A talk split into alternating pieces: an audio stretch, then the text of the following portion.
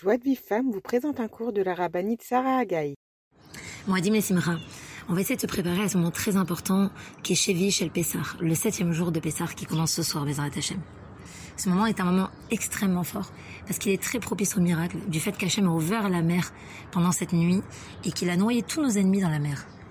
C'est la raison pour laquelle on a l'habitude de beaucoup prier dans ces moments-là pour le zivug, pour la parnassa et pour tous les nissim, les miracles dont on peut avoir besoin dans notre vie. Hachem a montré à ce moment-là de l'histoire qu'il n'y a pas de loi de la nature et que c'est lui qui dirige tout à chaque instant et qui peut modifier le cours des choses à sa guise. Quand on prend le nom Elohim, qui est le nom d'Hachem, qui exprime la puissance, la force créatrice, on voit que sa valeur numérique, sa gematria est de 86. La même gematria que Hateva, la nature, les lois naturelles, le monde physique. Pour bien montrer que c'est Hachem qui dirige la nature et qu'il n'y a pas de force à l'intérieur de la nature. Tous les jours, quand on dit les brachot, on dit Baruch Hashem, Elokenu melech haolam, etc.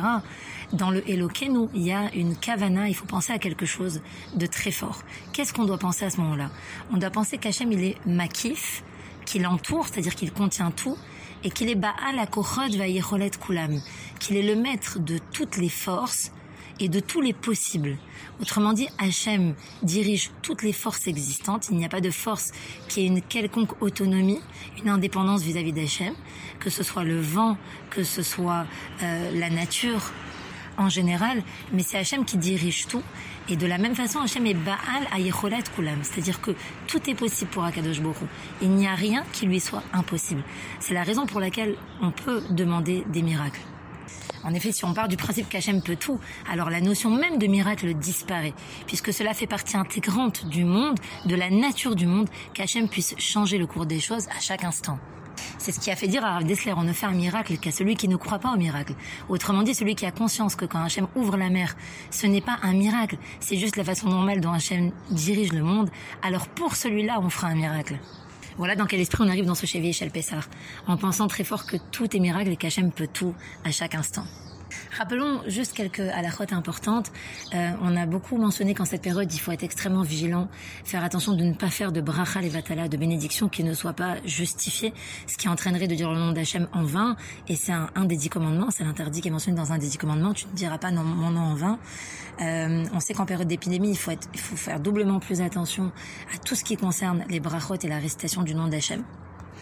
C'est la raison pour laquelle il faut bien veiller en ces dernières fêtes de, fêtes de Pessah à ne pas dire nous. On ne dit pas nous pour la fin de la fête de Pessah, ni dans le Kiddush, ni dans l'allumage des nérotes. Comme cela est une erreur très répandue, alors il serait bon de le diffuser au maximum. Euh, ce soir, on fera un Arvit pratiquement le même Arvit que le premier soir de Pessar, si ce n'est qu'on ne dira pas le Hallel dans Arvit. Ça, c'était propre au premier soir de Pessar et c'est exceptionnel, c'est une fois dans l'année. Euh, on dira le Hallel euh, demain et pour ceux qui font deux jours après-demain également, mais on dira uniquement le Hallel abrégé. Le Hallel abrégé et non pas le Hallel complet. Alors c'est vrai que ce jour-là, on remercie Hachem d'avoir mis un, terme à notre servitude en faisant périr tous nos ennemis au moment de la traversée de la mer Rouge mais on ne remercie pas pour avoir fait mourir nos ennemis. Ce soir-là, toute l'armée de Paro a été noyée dans la mer Rouge en poursuivant les Israël. Et on ne doit pas se réjouir de la perte des créatures qu'Hachem a créées. Voilà une des raisons pour lesquelles on ne dira pas le Hallel complet le dernier jour de Pessah, et la question que vous devez vous poser, c'est ok, mais alors pourquoi Chol Moed aussi? On dit le Hallel abrégé, Chol Moed, il n'y a rien eu de spécial, il n'y a pas eu d'Égyptiens qui sont morts, alors on devrait dire le Hallel complet.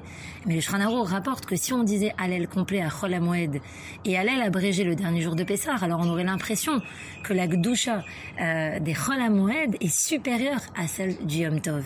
Et donc comme c'est quelque chose qui est inadapté, alors on a interdit de faire le Hallel complet et Chol Moed et le dernier jour de Yom Tov on a l'habitude, le minag, de réciter Aziacher Moshe la Shira euh, entre minuit, entre Chatzot, quoi, minuit, c'est-à-dire Chatzot Laila, le milieu de la nuit, euh, et le Netz Sachama. Entre le, le, Chatzot et le Netz, on a comme ça ce très joli minag de réciter la Shira, puisque c'est le moment exact de la traversée du Yamsouf. Il y a aussi un minag euh, de se rendre à la synagogue ce soir-là, après le, repas, pour réciter un tikkun, qui est, qui est constitué d'extraits de Télim et de Zohar, qui euh, mentionne, qui raconte toute la créative souffle. Les Chachamim nous disent combien on doit chanter la Shira Asia Sher Moshe, avec une joie intense il nous explique que cela peut faire pardonner toutes nos fautes. En fait, mentionner les miracles qu'Hachem fait pour nous et s'en imprégner est le meilleur moyen de nous élever. Et puisque cette nuit, est, cette nuit est très propice à la notion de miracle, alors euh, j'aimerais qu'on s'arrête quelques minutes sur la Haftara, que liront tous nos amis qui sont en route Slaretz le huitième jour de Pessah. Ce jour-là, on lit une Haftara spéciale, un extrait du prophète Yeshaya qui débute par les mots Odayom et qui raconte en fait la mort des 185 000 soldats D'après certains, c'était des généraux de Sancheriv. Sancheriv était le roi d'Assyrie. Ça arrive à peu près huit siècles après la sortie d'Égypte. Et cette histoire s'est également passée le 15 Nissan, le soir de Pessah. Les soldats de Sancheriv avaient assiégé Jérusalem. Et par un miracle incroyable, ils sont tous morts à la même seconde. On est ici à l'époque de Chiskaou Ameler, ce fameux roi Chiskaou qui était un sadique comme on en connaît peu. Rizkiaou Améler, par la force de sa prière et de sa émouna, a réussi à vaincre l'armée de Sancheriv sans même se battre contre elle. On raconte que le malach Gabriel, l'ange Gabriel, a été envoyé par Hachem pour anéantir par son seul souffle tous les soldats. Il y, a, un très joli moussard dans cette haftara. En fait, la Gemara dans Sénédrine raconte qu'Hachem avait pour projet de faire du roi Rizkiaou Améler le Mashiach et de Sancheriv, le représentant de Gog et Magog. Mais la Midat Adin, la tribu de rigueur, s'y opposa. Ribono Shalolam, maître du monde, David Améler, qui a entonné tellement de louanges et de psaumes pour ta gloire, tu ne l'as pas nommé ma chère. Et Rizkiaou, pour qui tu as accompli tous ces miracles, et qui n'a pas prononcé une seule shira, tu vas le désigner ma chère. Du haut de sa grandeur, Rizkiaou Améler a fait une petite erreur. Il n'a pas remercié, il n'a pas composé un chant de louange à Hachem pour tous ces miracles extraordinaires auxquels il a assisté au moment de cette guerre. À cause de cela, la Géoula a été repoussée. Les Bnei Israël sont repartis en exil. Et à cause de l'exil, ils ont dû respecter, garder un jour de Yom Tov supplémentaire. Yom Tov Sheni Shel Galouyot, le huitième jour de Pessah. On le nomme bien le Yom Tov de Galouyot, du Galout, de la diaspora. Et la raison en est que Rizkiaou n'a pas prononcé une shira lors de la chute de Sancheriv. S'il l'avait fait, le monde aurait atteint la shlemut, la perfection. Comme ce sera le cas au moment de la venue du Mashiach. Les Bnei n'auraient pas connu l'exil, ils n'auraient pas non plus dû respecter ce deuxième jour de Yom Tov. Et c'est la raison pour laquelle nous lisons cette Haftara le huitième jour de Pessah. Et voilà, la raison de l'exil et de ce deuxième jour de Yom tient à l'absence de Shira à propos du miracle de la victoire sur Sancheriv comme il est rapporté dans l'Aftara. C'est la raison pour laquelle cette Aftara se termine avec trois psukim qui traitent de l'obligation de faire une shira à l'occasion d'un miracle. Je me disais ce matin que quand on sortira de cette épidémie, euh, combien de personnes vont venir prononcer le gomel pour remercier Hachem de les avoir sauvés alors qu'ils étaient dans une situation délicate, malades, hospitalisés.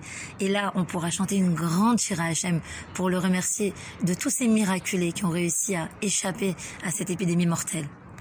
Alors voilà, c'est pour ça que je vous propose de chanter la Shira. Ne passez pas à côté. Profitez de cette occasion pour la chanter. Essayez de lire la traduction, de bien s'imprégner comme ça profondément de cette capacité d'Hachem de, de tout, de, de toute possibilité, de, de faire tout ce que, ce qu'on désire, tout ce qui est possible. Et essayons de développer en nous cette akaratatov, cette reconnaissance à Kadosh Baruch qui fait des miracles pour nous à chaque instant. Bechol rega varega bechol et. Alors revenons à nos Yom Tov. Euh, donc pendant ce Yom Tov, on a aussi la mitzvah, bien entendu, de Seudot, de faire aussi sur deux matzot. Euh, toujours, euh, je me permets de rappeler toujours de bien faire attention, de bien veiller euh, à faire attention à bracha et vatala. Si euh, vous souhaitez manger une seule matzah machine carrée qui pèse 30 grammes, alors il faudra faire Netilat Yadayim sans bracha. Manger la matzah le plus rapidement possible, si possible en moins de 5 minutes, pour pouvoir faire le birkat Amazon à la fin. Euh, mais si euh, vous voulez faire la bracha de Nesilat Tadaim, n'oubliez pas que vous devez consommer deux matzot, c'est-à-dire un kabetza de matzah, pour ne pas que la bracha de Nesilat Tadaim soit levatala. Alors, euh, on a la mitzvah de Seuda le soir et le midi. en général, les jours de Yom Tov, on n'est pas tenu de prendre une Seuda shlichit comme le Shabbat. Mais vous verrez que le dernier jour de Pessah, il y a quelque chose de particulier. Il y a certaines communautés euh, qui suivent la vie du Gaon de Vilna et qui prennent comme ça un dernier repas à la matzah dans l'après-midi peu avant la fin de la fête pour montrer leur amour de la mitzvah qui consiste à consommer de la matzah toute la fête de Pessah jusqu'au dernier moment. Alors, euh, cela n'a rien d'obligatoire. Le Kafarim rapporte que même selon la Kabbale, il n'y a aucune obligation à le faire. Et euh, le Chazon Ovadia et l'Or ne font même pas mention de cette coutume du Gaon de Vilna, mais dans certaines communautés chassidiques, c'est euh, un mina qui a qui était bien établi depuis des années. Voilà, Motsai Yom Tov, on fera euh, sur un, verre de vin. Euh, comme on est Motsai Yom Tov, alors on ne récitera pas la bracha sur les bessamim ni sur le nerf, mais uniquement sur le vin. Euh, le lendemain de, du Rag est appelé Isro Rag, ce qui signifie que ce jour est encore rattaché à la fête. On a l'habitude de prendre un, repas plus important que, les jours Chol pour bien montrer la différence et, la supériorité d'avec les jours de la semaine classiques. Le Khatam Sofer explique que l'origine de cette coutume provient de l'époque du Beth Amikdash, euh, l'époque où le temple était encore construit à Yerushalayim. Le lendemain des fêtes, alors tout le Tzibour, toute la communauté euh, rentrait chez elle remplie de joie en quittant Yerushalayim puisqu'on montait à Yerushalayim pour les Shalosh Regalim et donc on était encore en plus de cette joie qu'on avait pu ressentir pendant les fêtes au Beth Amikdash. Euh, d'autres expliquent encore que c'est en l'honneur des, des, des Israël qui sont en route qui sont en diaspora et qui fêtent un huitième jour de fête. Alors en l'honneur de ces Juifs qui sont encore en Yom Tov, on honore les repas de ce jour. D'ailleurs, cette coutume s'est propagée euh, même chez les Juifs de diaspora qui, le lendemain du huitième jour euh, de Pessah, font aussi Isrouchag, Alpi Kabbalah, le Harizal nous dévoile que le lendemain de fête est imprégné d'une certaine kedusha. Comme si la kedusha de la fête continue un petit peu à rester en nous. Elle part progressivement. Et c'est la raison pour laquelle il dit que ce jour-là doit être honoré par le port de vêtements agréables et de repas qui soient honorables. On a l'habitude de garder cette coutume aussi le lendemain de Shavuot et de Sukkot. Et c'est le moment pour certains hommes très pieux de suivre l'exemple du Gaon de Vilna et de se lever plus tôt que d'habitude le lendemain de la fête pour mettre à nouveau les tefilines. Cette mitzvah tellement chère dont ils ont été privés pendant huit jours. On raconte sur l'Admour Kdushat Alevi qui ne réussissait pas à fermer l'œil toute la nuit suivant le dernier jour de Yom Tov, tellement il s'impatientait de retrouver la mitzvah des tefilines le lendemain. Voilà, alors je vous souhaite de bien profiter de ce dernier jour de Chol Amoued aujourd'hui. Et Bezrat Hashem, on se retrouve tout à l'heure pour un autre jour. Pour recevoir les cours Joie de vie femme, envoyez un message WhatsApp au 00 972 58 704 06 88 06 88.